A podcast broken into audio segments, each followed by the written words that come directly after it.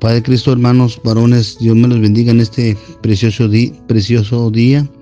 Este traigo palabra de Dios. Este quiero leerles una parte de la una porción de la palabra de Dios que se encuentra en Isaías capítulo 38, versículos del 1 al 5.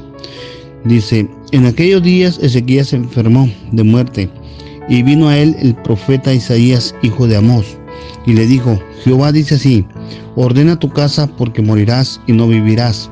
Entonces él volvió entonces volvió Ezequías su rostro a la pared e hizo oración a Jehová. Y le dijo, oh Jehová, te ruego que te acuerdes ahora que he andado delante de ti en verdad y con íntegro corazón, y que he hecho lo que ha sido agradable ante tus ojos. Y lloró Ezequías con gran lloro.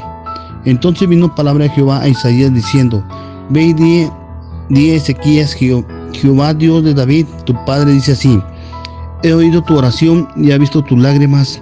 Y aquí yo añado a tus días 15 años.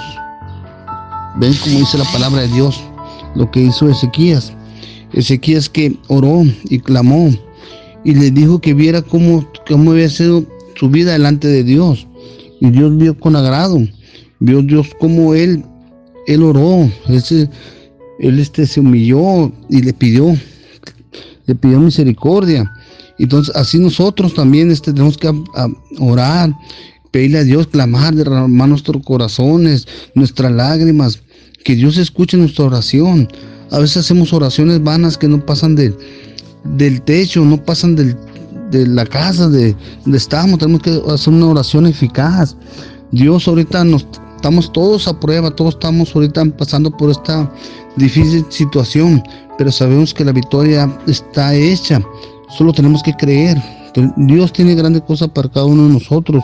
Dios nos va a fortalecer. Yo les pido en el amor de Cristo, hermanos, que no se desanimen. Sigamos adelante, sigamos orando los unos por los otros. Dios tiene una gran bendición. Ya la victoria la tenemos. Nomás es de reclamarla, reclamarla.